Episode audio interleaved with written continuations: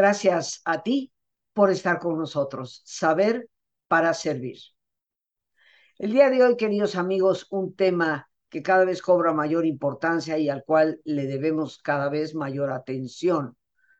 Bulimia y anorexia, estos trastornos en la alimentación que están causando tanto daño y sobre todo a nuestros más jóvenes.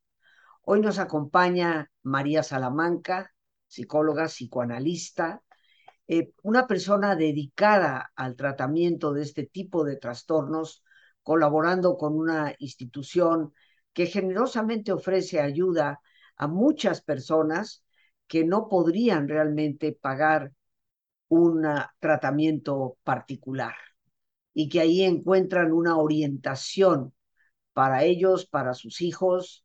Así que con todo gusto hoy la recibimos. Eh, María, bienvenida al programa. Eh, gracias por tu paciencia y tu participación para hablarnos de esto que creo estarás de acuerdo, más que de acuerdo conmigo.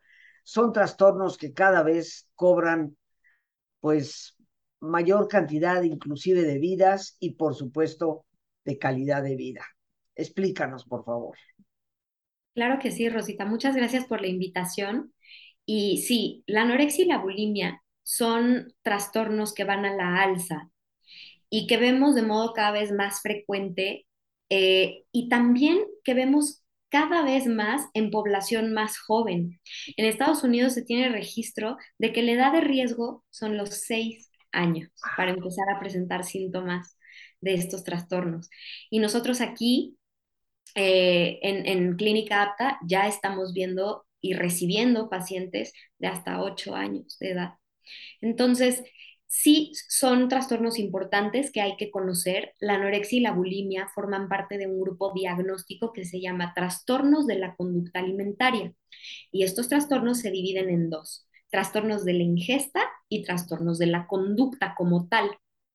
¿Por qué? Porque estos, estos trastornos lo que hacen es alterar todo lo que rodea tanto la ingesta de alimentos como la conducta que tiene que ver con la alimentación. Entonces, en, los trastornos de la ingesta alimentaria tenemos tres trastornos que son pica, evitación o restricción de la ingesta y rumiación. Y son trastornos muy sensoriales que eh, seguramente han escuchado, por ejemplo, el trastorno de pica tiene que ver con comer cosas que no son comida, que no son nutricias, como por ejemplo el yeso de las paredes, cemento, eh, eh, ladrillos, el relleno de, los, eh, de una espuma de, de, a lo mejor algún cojín o algún sillón. y tenemos por otro lado el trastorno por evitación o restricción de la ingesta, que es el no ingerir ciertos alimentos ya sea por aversión, que, que no tolere el olor, la textura, la consistencia, o por un desinterés en los alimentos tal cual. Eh, y por último tenemos el de rumiación, que tiene que ver con regurgitar los alimentos y volverlos a tragar de modo continuo e inconsciente. Hay que decirlo, esto es algo compulsivo, que la persona no, no controla, no lo hace de modo intencional. Eh, el trastorno por evitación o restricción también es asociado a los comedores quisquillosos en los niños chiquitos, los niños que les llaman comedores quisquillosos, y son niños que eh, hay que revisar muy bien que no haya un tema sensorial, ¿no? Y, y, podemos hacer muchas cosas en casa para generar una buena relación con los alimentos, una estructura muy sana alrededor de la alimentación, eh, para poder distinguir, ¿no? Cuando es a lo mejor berrinche, cuando es a lo mejor, eh, porque también el berrinche no hay que desestimarlo, es la forma en la que los niños comunican sus emociones, ¿no? entonces, bueno, para eso una preguntita. Aquí, por ejemplo, eh, creo que habría que subrayar que si encontramos en un niño o una niña que son quisquillosos, no quiero esto, no quiero el otro, tendríamos sí que hacer un, un, un estudio, un análisis del por qué. Puede haber un trastorno en los sentidos del gusto, en el sentido del olfato, y es puramente sensorial que tal vez podría llegar a, a sanar, podría llegar al, nivel normal nuevamente. Entonces, sería una forma de primero eh, darnos cuenta el por qué el niño o la niña están rechazando esa comida constantemente. Así es. Y eso sería muy importante porque si no, eh, con toda la buena intención podemos hacer cosas que perjudiquen la relación del niño con la comida, con su cuerpo, con su autoestima, por ejemplo, forzarlos a comer cosas, eso va a, ser, va a tener un efecto contraproducente, no, van a, no les va a gustar la comida, la van a odiar más, ¿no? Eh, entonces, o el repetirles constantemente, estás mal, estás mal, y que de verdad ellos vean, es que no puedo, es que de verdad no me gusta, pues también puede generar cuestiones en, en la identidad, en el autoestima, que no son tan, o en el vínculo, ¿no? Puede generar muchísima tensión en el vínculo parental, ¿no? Con los hijos. Entonces, pues lo, mejor eh, es también tener un, entorno protector, que, ojo, este entorno protector ayuda también para los trastornos de la conducta alimentaria, que son los que nos traen hoy aquí a, platicar, que son anorexia, bulimia y atracón. ¿Cuál es este entorno protector? Una hora, unos horarios de comida más o menos constantes, la rigidez es el enemigo aquí. La rigidez en los trastornos de la conducta alimentaria es nuestro enemigo total. Una cosa es la disciplina, una cosa es la rutina y otra la inflexibilidad. Entonces aquí con flexibilidad vamos a tener una rutina, horarios más o menos establecidos, nos vamos a sentar a la mesa a disfrutar, a no hablar de temas horribles, a no hablar de pleitos, de discusiones, de críticas, a no hablar, por favor, del cuerpo de los demás, del hambre de los demás. Ay, ¿te vas a servir otra vez? Hoy sí que tenías hambre, ¿verdad? Eh, ese tipo de cosas eh, no generan un entorno eh, en donde veamos o promovamos una buena relación con los alimentos ni con el cuerpo. Entonces, eso puede proteger y puede ayudarnos a distinguir lo que es más sensorial y también a evitar el desarrollo de un trastorno de la conducta alimentaria. Entonces, vamos a eh, tomar estas precauciones y también algo que funciona mucho, mucho, mucho es dejar que los niños toquen la comida, por ejemplo.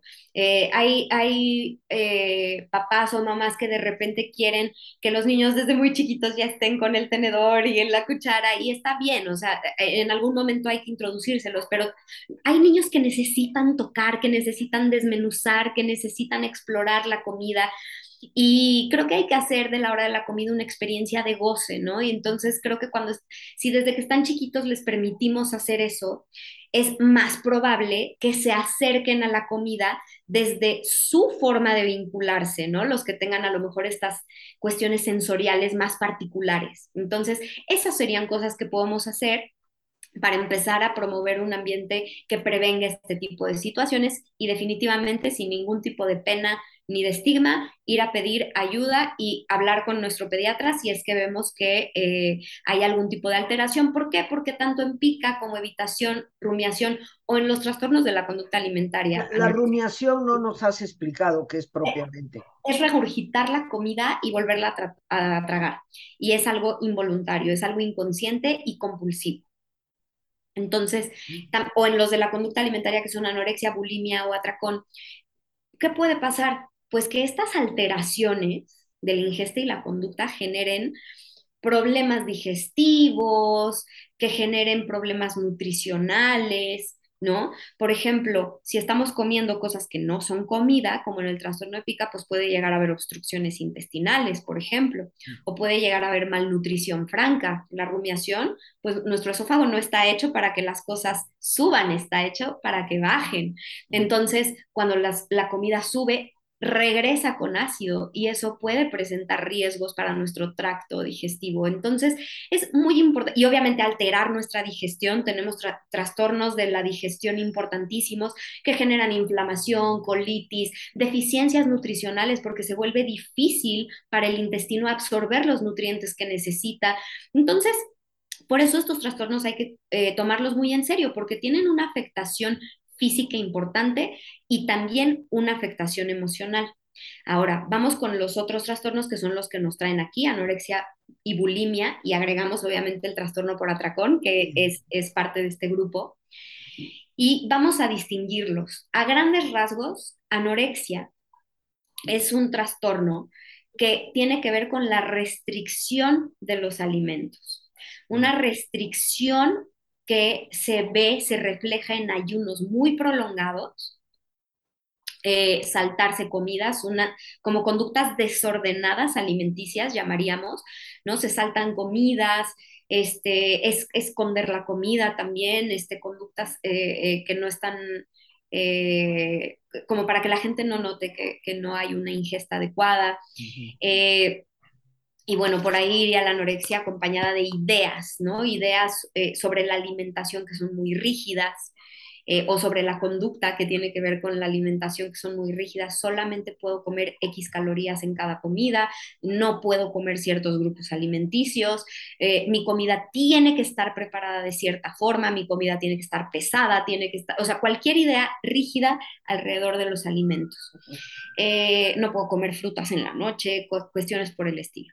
Mientras que en la bulimia, la principal característica es que hay una ingesta, pero después de esa ingesta hay una purga.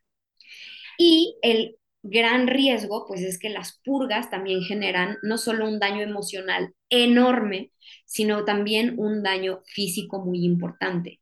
Eh, la purga, por lo general, lo que conocemos son los vómitos, y no vamos a dar más ideas de otro tipo de purgas, pero bueno, hay muchas formas de eh, eh, en que la persona puede buscar eliminar los alimentos o evitar que se digieran, que se absorban en el intestino. Entonces, eh, todo, todo lo que se haga con ese objetivo se puede considerar una, una purga. ¿okay? Eh, esta sería la gran diferencia entre estos dos trastornos. En la clínica los podemos encontrar mezclados. Es decir, tenemos anorexia restrictiva, anorexia purgativa, ¿no? Donde a lo mejor cuando hay ingesta hay una purga inmediata, ¿no? O sea, lo, lo principal es que no, no hay ingesta, pero cuando la hay, por muy pequeña que sea, hay una purga. También tenemos bulimia combinada con periodos de restricción. O sea, en la clínica vamos a ver combinaciones. ¿No? Y también otra cosa muy importante que, hay que decir es que los trastornos de la conducta alimentaria no se diagnostican de vista, se diagnostican por las características clínicas que estos presentan. En cualquier tipo de cuerpo, grande, chiquito, mediano, se puede presentar un trastorno de la conducta alimentaria. Eh, obviamente por las características de cada trastorno, vamos a tener riesgos que se pueden presentar en mayor porcentaje, ¿no? Dependiendo Déjame traducir un poquito eso que dices. Sí. O sea, que no por el peso que tenga la persona en un momento determinado o cómo se vea, no. podemos dar un diagnóstico, es decir, esta es anoréxica o esta es bulímica o lo que sea, ¿no? Eh, realmente, eh, como hemos platicado tú y yo en otros momentos, eh, puede haber personas que no tengan esa extrema delgadez, pero sí estén padeciendo un trastorno de este tipo. Totalmente, Rosita. Y de hecho en los manuales tenemos un criterio para anorexia eh, en el que tiene que haber un índice de masa corporal mm, mm, igual o menor a 15 para poderse diagnosticar. Y la realidad es que esto no lo vemos reflejado en la clínica. En la clínica solamente, cuando digo en la clínica, ¿a qué me refiero? ya en la práctica. En la práctica, cuando atiendes eh, al paciente ya directamente. Exacto, tenemos estadísticas muy claras. Menos del 6% o solo el 6% de los pacientes con estos diagnósticos tienen un peso o un índice de masa corporal igual o menor a 15. Entonces, en realidad podemos ver un cuerpo que desde afuera lo veamos tal vez como muy atlético, ¿no? Con toda esta cultura de fitness que tiene sus partes muy buenas en cuanto a bienestar, pero también sus partes muy malas, porque a veces promueve conductas de riesgo incluso sin darse cuenta, ¿no? Que es lo peligroso. Entonces, eh, podemos ver cuerpos atléticos, podemos ver cuerpos en peso, podemos ver cuerpos de todo tipo y no sabemos lo que hay detrás, no sabemos lo que hay en la mente de, esa persona eh, y no podemos eh, diagnosticar un trastorno de la conducta alimentaria de vista. Esto es bien importante decirlo porque hay gente que se tarda mucho en pedir ayuda porque considera que su cuerpo no tiene que ver con el, estereotipo que tiene en su mente de un paciente con anorexia o con bulimia o con atracón. Entonces dicen, pues tal vez no tengo eso. No, sí, no juzgues por tu cuerpo. Lo, importante es cómo te sientes y tus conductas alrededor de la alimentación. Ahora, una pregunta que te... Bueno, nos tienes que explicar todavía el del atracón. Sí. Eh, eh, dejo, dejo mi pregunta para después del atracón. Muy bien, les explico rápidamente atracón. El trastorno por atracón tiene que ver con una ingesta de alimentos hipercalórica, ¿no? ¿Qué, ¿Qué quiere decir esto? Una gran cantidad de calorías en poco tiempo. Lo normal es que nosotros distribuyamos nuestra ingesta a lo largo del día, dependiendo de nuestras actividades, etcétera, ¿no? Entonces, eh, va a haber momentos, por ejemplo, si tenemos una mañana muy ocupada, pues a lo mejor desayunamos más pesado, ¿no? Porque nos, nos da más hambre. O después de un día muy pesado, queremos una cena copiosa. ¿Por qué? O sea, generosa. ¿Por qué? Porque estamos cansados y necesitamos reponer esa energía, ¿no? Pero por lo general, aunque tengamos preferencias, digamos, en cuanto a las cantidades, a lo largo de nuestro día, por lo general se distribuye un número de calorías de manera más o menos este, pues equitativa, ¿no? Eh, eh, en el atracón lo que va a pasar es que vamos a tener una ingesta como de un día completo en un solo momento y eh, la vamos a tener con una sensación de pérdida de control muy grande. O sea, no vamos a estar disfrutando la comida, no es, no es una, una cosa rica que estamos pasándola bien y mira nada más, me sirva otro poquito. No, es un momento de sufrimiento subjetivo porque hay una pérdida de control. Y en cuanto termine el atracón, viene, viene, una sensación de culpa muy fuerte, que obviamente impacta la salud emocional, impacta la autoestima de las personas, impacta la autoimagen, impacta en muchísimos sentidos. No tiene que haber una purga posterior. ¿No? En el atracón simplemente se presentan estos episodios. Ahora, Rosita, ¿qué hemos visto que es muy interesante? Justamente cuando hay conductas desordenadas en la alimentación, es decir, que en lugar de tener una distribución necesaria, ¿no? Como necesitamos en nuestro día, lo que hacemos es, lo voy a poner entre comillas por la cultura de la dieta, portarnos bien durante el día, ¿no? Entonces, ¿qué hago? Desayuno una cosita, una media fruta, como una ensaladita con un poquito de pollo, eh, que claramente son comidas incompletas, ¿no? Porque aunque sean muy ricas y muy lo que queramos, tan incompletas. Una comida debe ser más variada eh, y, más generosa. Y entonces llegó a mi casa en la noche, después de además tener un gasto calórico importantísimo, porque pensar, este, interactuar, existir, consume calorías. Llego a mi casa y ¿qué quiero? Pues comerme lo que sea. Entonces me como las 2.000 calorías que no me comí el resto del día, 2.500, las que sean, eh, en una sola sentada. ¿No? Entonces, lo que hemos visto es que la restricción promueve mucho el atracón, el hacer dietas constantemente promueve mucho el atracón y también, por supuesto, es factor de riesgo esencial para la anorexia y la bulimia. Esta cultura de la dieta que tenemos como muy orientada a que debemos de comer poquito todo el día para ser sanos, pues es algo que nos ha perjudicado mucho. Lo que tenemos que hacer es conocer nuestro cuerpo, saber lo que nos funciona y nutrirlo adecuadamente. Y para eso tenemos que romper muchos mitos que han hecho mucho daño y que han hecho que vayan a la alza estos trastornos, como pues el mito, mitos que tienen que ver con porciones, mitos que tienen que ver con calorías. Por ejemplo, la gente ha normalizado muchísimo estar en dietas de 1200 calorías. No, una dieta de 1200 calorías es una dieta restrictiva. Entonces, eso no es lo que un cuerpo necesita ni gasta en un día, ¿no? Eh, le tenemos que dar más a nuestro cuerpo, eh, también en porciones, ¿no? Eh, vivimos en un país donde los medios plátanos se quedan solitos ahí haciéndose negritos en el frutero porque solo podemos comer medio plátano, donde las tortillas se nos echan a perder porque solo podemos comer dos, ¿no? Y entonces, ¿qué pasa con las demás? Eh, y la verdad es que esas son porciones pues arbitrarias de dietas restrictivas que han quedado como un poco en el imaginario colectivo, y no es así, ¿no? Tenemos que eh, acudir con profesionales que vean el gasto que nosotros tenemos, que, que, nos ayuden a distribuir a lo largo del día nuestras comidas de modo que tengamos energía y placer, porque en los trastornos de la conducta alimentaria lo que está comprometido es el placer. Y obviamente eso va a afectar nuestra autoestima, nuestra autoimagen, nuestra imagen corporal, que es parte de nuestra identidad esencial, ¿no? Va a haber una insatisfacción corporal, así se llama, que puede incluso llegar a un trastorno dismórfico corporal, que ya es un problema de una distorsión en la imagen ¿no? Que requiere una atención mucho más profunda. Fíjate que eso te iba a preguntar. ¿Qué viene primero, la gallina o el huevo? O sea, los trastornos en la alimentación te llevan a un, trastorno, a un trastorno dismórfico, o sea, a que tú ya no tengas percepción adecuada de tu propio cuerpo, eh, o, o, o, es el trastorno, como en psicología se le ha llamado, somatomorfo, uh -huh. el que te lleva al trastorno alimentario. ¿Qué viene primero, qué viene después?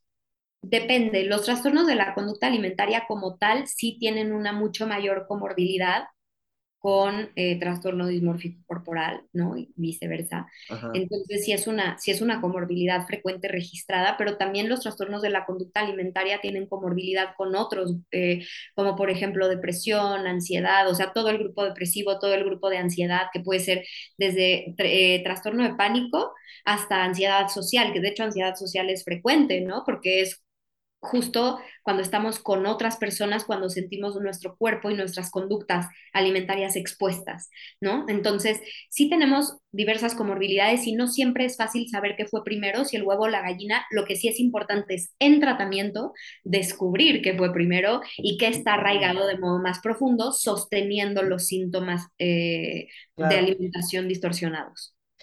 Bueno, María, ¿qué te parece si nos vamos a nuestro ejercicio? Para hacer una pausa de descanso, de relajamiento, eh, y regresamos en un instante. Amigos, como siempre, pues les voy a pedir que nos pongamos cómodos, y si te es posible hacer el acto completo, el acto total, pues qué mejor que cerrar tus ojos. Y con tus ojos cerrados, toma conciencia de tu respiración, del entrar y el salir del aire en tu cuerpo.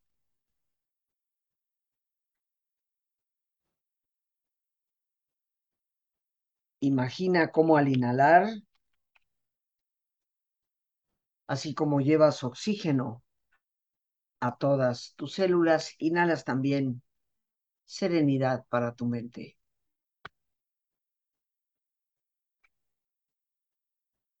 Al exhalar, así como tu mente se libera y tu cuerpo, sobre todo, se libera de toxinas, libera tu mente de todas las tensiones y todas las presiones. Y en una posición cómoda con tus ojos cerrados, toma conciencia de tu respiración, del entrar y el salir del aire en tu cuerpo.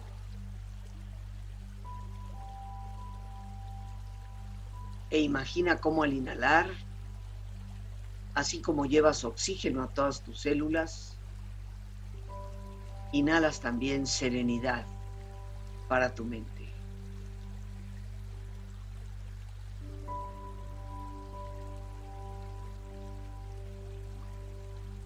Al exhalar, así como tu cuerpo se libera de toxinas, imagina cómo en ese aire que sale, también te liberas de todas las presiones y todas las tensiones.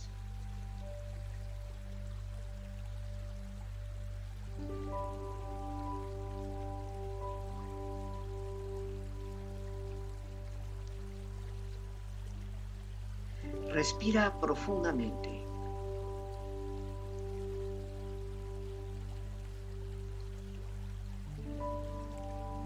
Y relaja tu cuero cabelludo. Todos los músculos que cubren tu cabeza.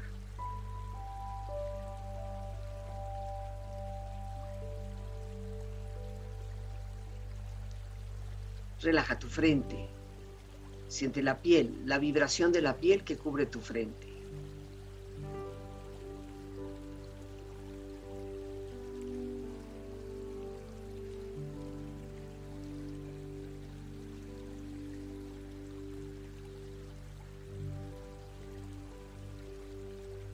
Relaja tus párpados, los tejidos que rodean tus ojos.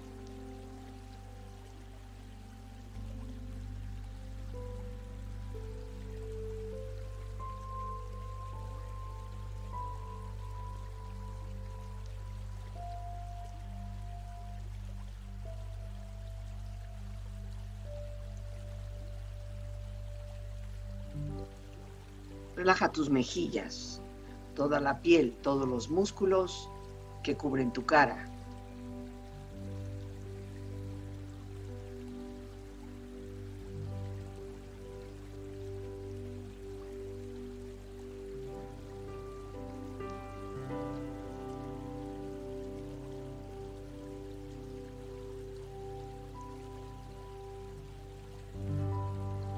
Relaja tu cuello y tu garganta. Siente su flexibilidad, equilibrio, balance.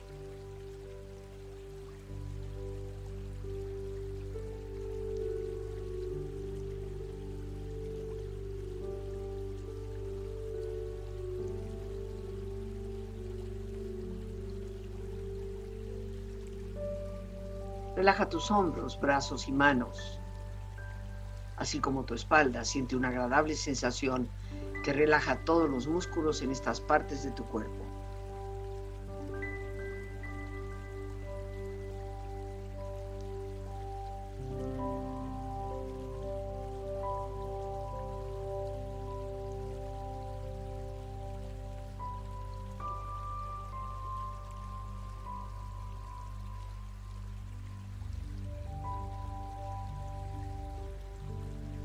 Relaja tu pecho exterior e interiormente, relajando todos los músculos, imaginando a todos tus órganos internos funcionar rítmica y saludablemente.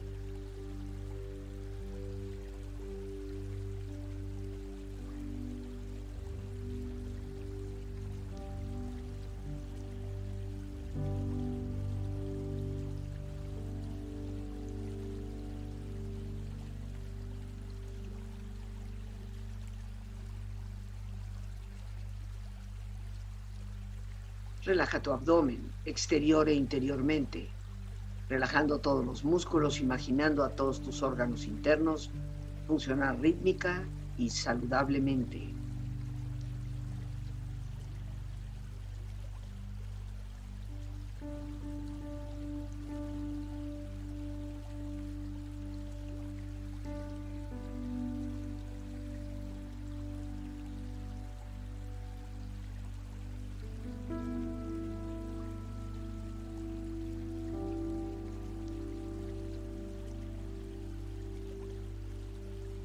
Relaja tus muslos, tus rodillas, siente la piel, la vibración de la piel que cubre estas partes de tu cuerpo.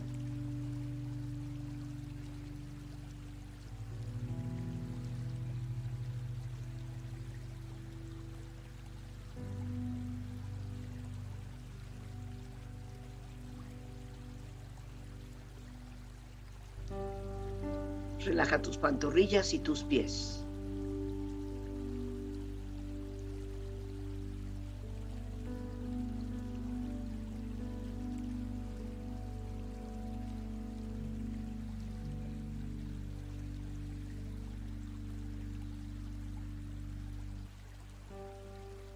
Con tu cuerpo profundamente relajado, proyecta en tu mente la imagen de un lugar ideal para el descanso. Imagina los colores, los sonidos, los aromas. Es una escena de belleza y paz. Siente estar ahí. Con tu cuerpo relajado y tu mente serena, reflexiona.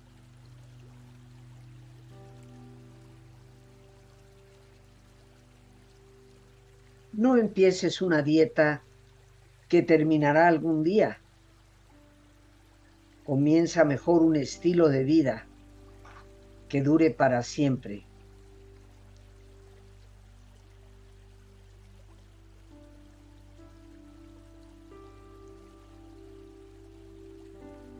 Una comida bien equilibrada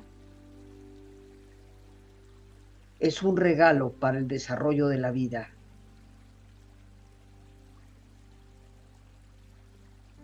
Cuando la alimentación es incorrecta, la medicina casi no sirve para nada. Cuando la alimentación es correcta, la medicina es casi no necesaria.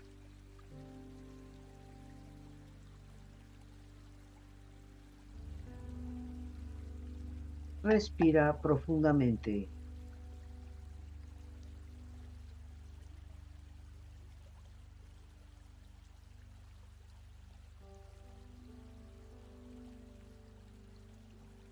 Relájate bien.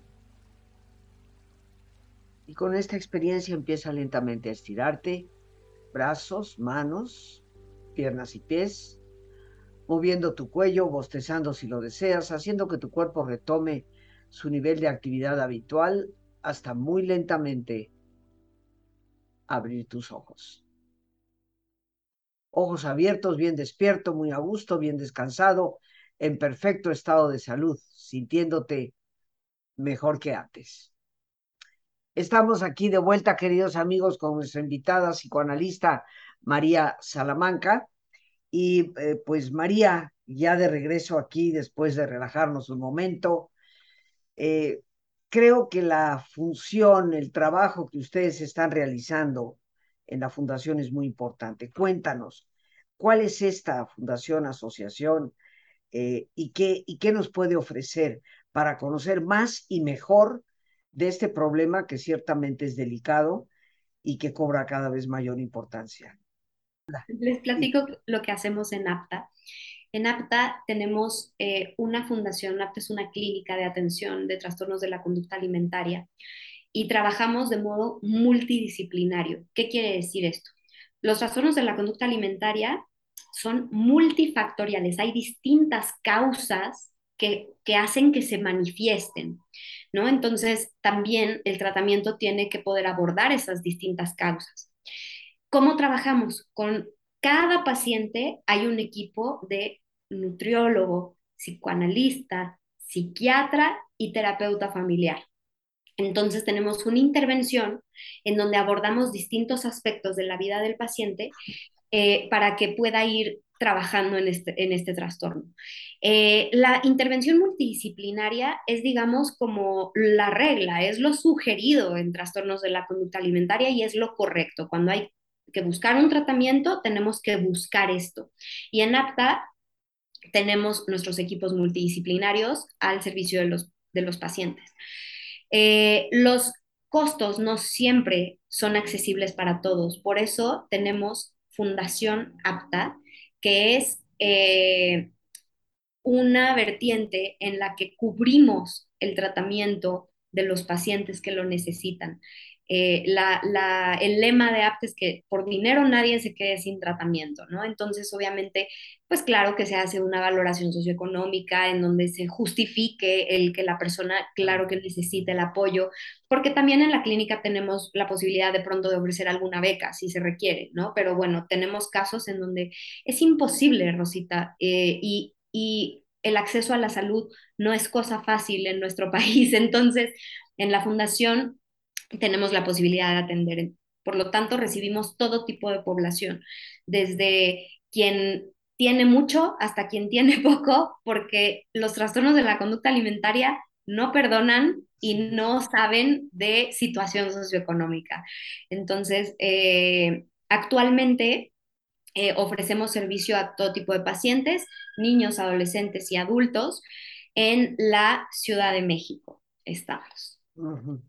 Este, danos los datos, porque adicionalmente tengo entendido que ustedes tienen un servicio, eh, vamos a decir, pedagógico de diplomados. Cuéntame un poquito de esto y, y nos das los datos de cómo contactarlos, teléfono, etcétera. Claro que sí, con muchísimo gusto. Estamos por comenzar nuestro eh, diplomado, nuestro primer diplomado para especialistas de la salud eh, de atención multidisciplinaria de trastornos de la conducta alimentaria. Estamos muy contentos, empezamos ahorita en agosto y estamos muy contentos porque eh, el chiste, la idea es que cada especialista desde su trinchera sepa cómo trabaja el otro especialista sepa muy bien qué lenguaje usar, cómo comunicarse con él, cómo entenderlo, porque hablamos a veces lenguajes distintos, los psiquiatras, los nutriólogos, los psicólogos, los terapeutas familiares, porque también tenemos distintas orientaciones. Les decía que tenemos a veces distintos lenguajes, incluso entre psicólogos tenemos a veces distinto lenguaje. ¿Por qué? Porque tenemos distintas orientaciones. En APTA tenemos la parte psicoanalítica o psicodinámica de trabajo profundo eh, emocional, pero también tenemos una parte cognitivo-conductual, tenemos dentro de la terapia familiar la parte sistémica y a veces incluso entre nosotros hablamos idiomas distintos. Y el objetivo de este diplomado es que los especialistas tengamos una amplia visión de lo que nuestros colegas están haciendo y también agreguemos, por supuesto, una visión profunda psicodinámica al mismo tiempo que una visión cultural. Entendamos perfectamente por qué van a la alza los trastornos, eh, qué estamos viviendo, la importancia también por supuesto, del activismo, la importancia de comprender ¿no? el, clima social en el que estamos, eh, el acceso a la salud. Yo creo, Rosita, que es un diplomado muy completo, muy interesante, sobre todo muy rico, eh, que vamos a disfrutar muchísimo. Eh, por lo que te escucho, esto está orientado a personas que nos dediquemos al campo de la salud, sea médicos, psicólogos, no sé si entran trabajadores sociales. Eh, Totalmente, trabajadores sociales, psicólogos, médicos pueden ser psiquiatras, pueden ser médicos generales, internistas, endocrinólogos, eh, ginecólogos, eh, también eh, incluso pediatras, Rosita. La verdad es que el consultorio de los pediatras puede ser un espacio de gran protección y detección temprana de conductas de riesgo. Entonces, tener todo este conocimiento, este acercamiento a los trastornos de la conducta alimentaria puede enriquecer la práctica clínica de modo muy importante y hacer nuestros consultorios un espacio seguro para, para los pacientes y que también en el caso de que tengamos un paciente con, con, trastorno de la conducta alimentaria, sepamos también bien qué están trabajando en su tratamiento, que no sea, bueno, ahí te vas a tratar tú a no sé dónde y no, sino que sea parte de, porque al final del día los trastornos de la conducta alimentaria impactan todas las vertientes del ser humano, ¿no? Impactan diversos sistemas, ¿no? Impactan en diversas áreas. Entonces, es, un diplomado muy rico. Eh, si quieren más informes, pueden llamar al 55 23 43 11 42. Lo vuelvo a decir para que agarren una pluma, un papel. y, y, Lore, para que lo esté poniendo ahí al calce, que las personas lo puedan ver. Claro, 55 23 43 11 42. También nos pueden escribir eh, por correo a contacto arroba apta.com. Digo, perdón, punto org. Se escribe A, T. A, a, de Ana, P de papá, T de Tito, A de Ana. Ok, apta. Apta. Correcto. Contacto arroba apta .org. .org. También nos pueden encontrar en Instagram, arroba Fundación Apta, o en Facebook, Fundación Apta, y también por ahí nos pueden escribir. O por WhatsApp. Tenemos ahí ya, este, eh, vamos a decir toda la información. Gracias, Lore, que estás colocando toda la información ahí al calce para que las personas eh, puedan dirigirse pues no solamente para información de este diplomado, que me parece sumamente importante, sino también para eh, recurrir a un centro altamente especializado, profesional, donde pueden ayudarnos a resolver o ayudar a resolver este tipo de situaciones que, repito, como dije tal vez al principio, está cobrando vidas, porque no descuidemos la realidad. La bulimia, la anorexia, los atracones pueden llevar a una persona a, perder la vida. Esa es una realidad que nos cuesta trabajo entender, ciertamente, y más cuando somos familiares de algunas de estas personas, pero hay que, hay que comprenderlo. Y bueno, eh, obviamente al, al tú explicarnos el tratamiento multidisciplinario que se tiene que hacer, pues entendemos que esto tiene que ver con, con familia, tiene que ver con la parte cognitiva, cómo se piensa la persona, eh, tiene que ver a veces con trastornos más profundos que atiende la psicodinámica, el psicoanálisis, eh, y que bueno, tiene que ser tratado desde ese concepto integral. ¿no? Por supuesto. Eh, y, María, sí, les di mal el correo, perdón. Es info arroba fundacionapta.org. el correo es info arroba, para que lo cambies, Lore, por favor, info arroba fundacionapta.com. Ese es el correo. Org. Punto org, sí, perdón. Punto org. Bien. María, pues el tiempo se nos ha terminado. ¿Algo más que quisieras añadir? No, pues muchas gracias por el espacio, Rosita. La verdad es que entre más conozcamos, entre más nos acerquemos a estos trastornos, más los podemos tratar, ya sea que seamos especialistas, que tengamos un familiar o que nosotros mismos estemos viviendo algún tema con la alimentación, es importante saber que podemos pedir ayuda, podemos recibir orientación, podemos recibir tratamiento y eh, información es poder. Entonces, muchas gracias por el espacio y por darnos la oportunidad de difundirlo. Al contrario, María, muchísimas gracias a ti. Saludos a Tani ahí en la asociación, con, con, todo cariño para todos los involucrados que he tenido el gusto de conocer. Y bueno, mucho éxito en el diplomado. Creo que es un, una actividad importante para muchísimos profesionales. Y bueno, a las personas que nos ven y escuchan, pues saber que ahí tenemos, y el teléfono que Lore le pido lo ponga de nuevo ahí, eh, pues tenemos un lugar al que podemos recurrir para esto. Te agradezco enormemente, María, tu presencia en el programa y espero pronto tener el gusto de, de conocerte personalmente. Igualmente, muchísimas gracias. Y como siempre, las gracias a Dios por este espacio que nos permite compartir, a nuestra invitada, la psicoanalista María Salamanca, a nuestra productora Lorena Sánchez y a ti, el más importante de todos, una vez más, gracias. Muchísimas gracias por tu paciencia al escucharme y por ayudarme siempre a crecer contigo. Que Dios te bendiga.